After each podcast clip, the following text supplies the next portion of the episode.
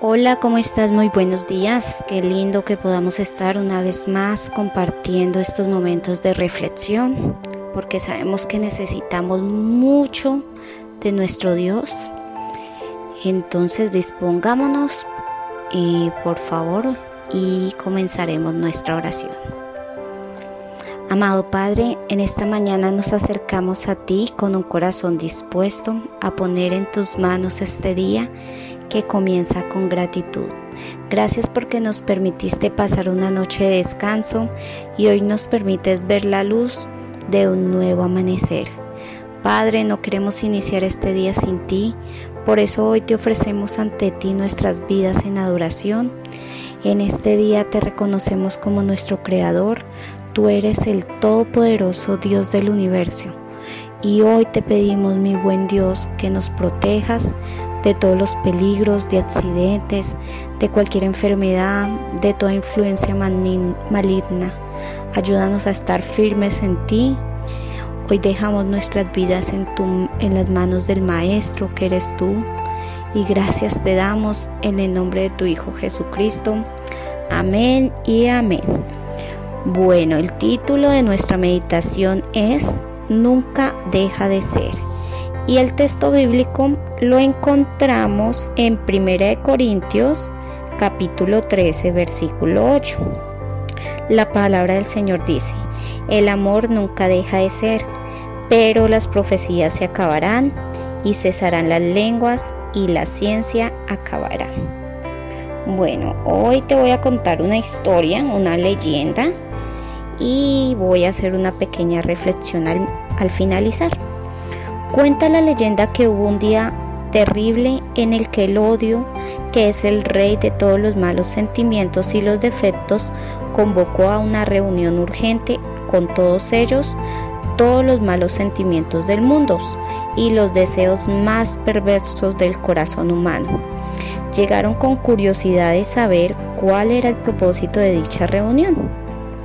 Cuando estuvieron todos presentes, habló el odio y dijo, los he reunido aquí.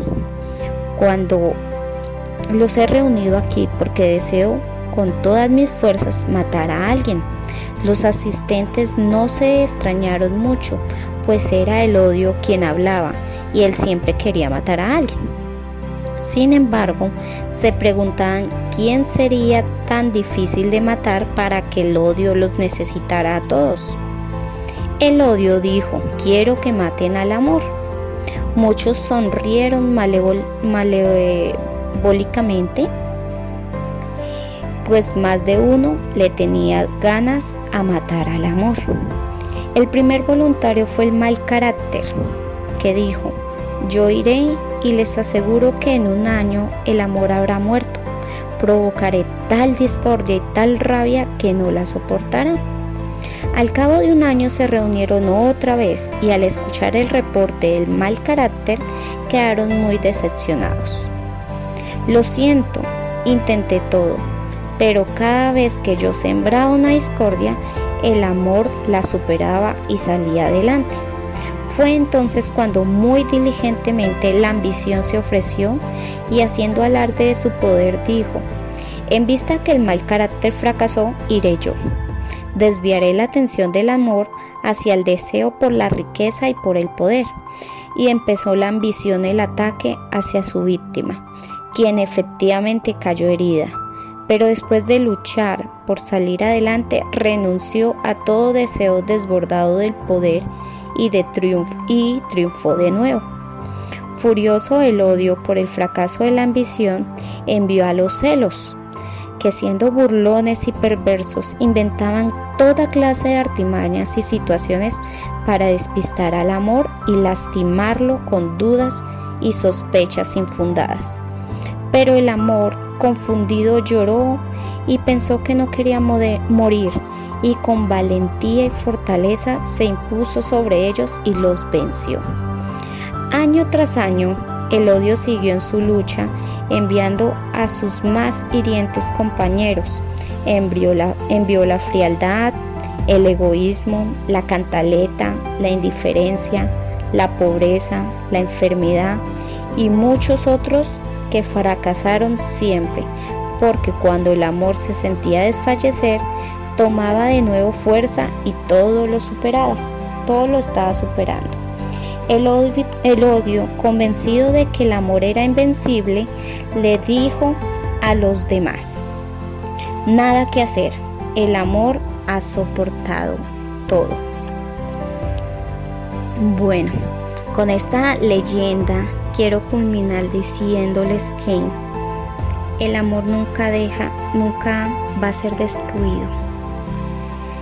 Y ahorita que estamos en este mes de la temática del amor y que he venido día tras día infundándoles el amor al enemigo, el amor al prójimo, el amor a Dios, quiero que sepas que el amor nunca será destruido. El amor siempre triunfa. Si estás casada, el amor va a siempre estar ahí presente.